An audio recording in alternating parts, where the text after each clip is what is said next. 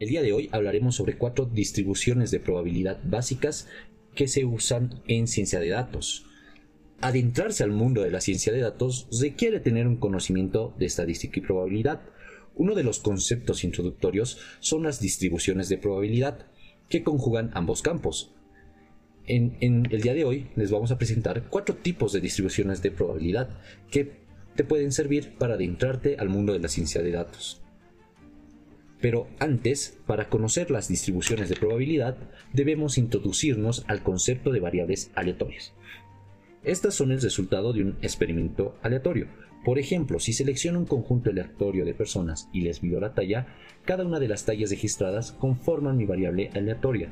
Y aquí es donde ingresa el concepto de la distribución de probabilidad, que es una función estadística que me indicará cómo se distribuyen los resultados que obtenga de mi experimento aleatorio. En este caso del ejemplo anterior, yo puedo formar mi distribución de las tallas para saber qué resultados son más probables que ocurran, cómo se concentran y conocer la probabilidad de tener valores diferentes a los parámetros esperados. En otras palabras, nos ayudarán a conocer el conocimiento de los datos, ya sea para hacer predicciones o para responder a mi pregunta de investigación. Un primer paso para observar la distribución de los datos es recurrir a la estadística básica identificando la media, la mediana, error estándar y varianza. Esto nos ayudará a acercarnos a la forma de la distribución.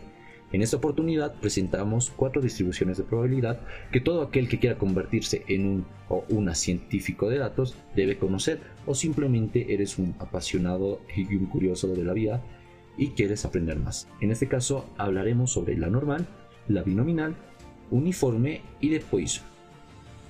Empecemos con la primera, la distribución normal o gaussiana.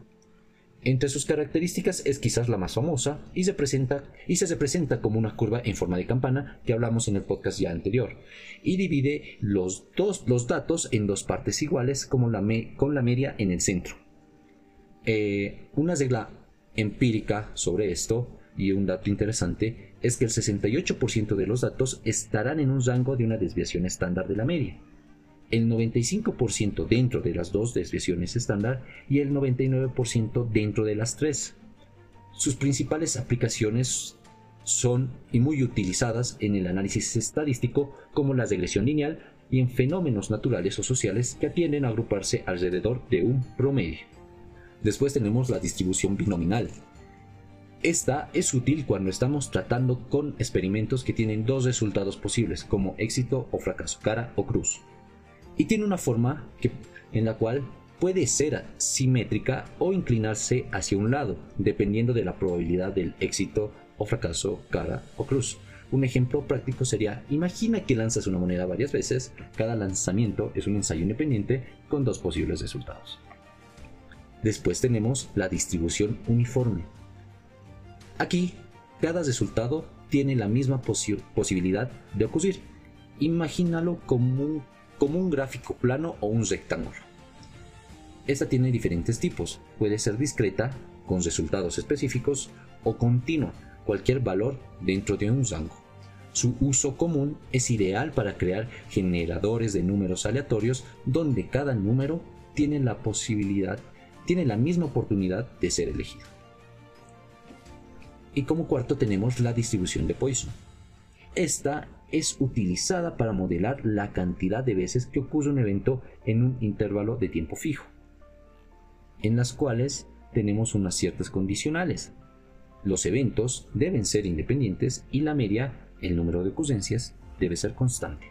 Algunos ejemplos de esta es contar cuántas veces un ave visita su nido en una hora o el número de autos que pasan por un punto en una carretera.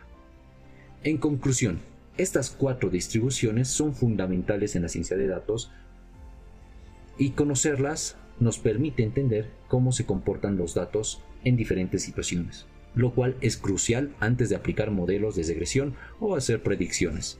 Hay más distribuciones, pero estas son un excelente punto de partida para entender la variabilidad y la probabilidad en el análisis de datos.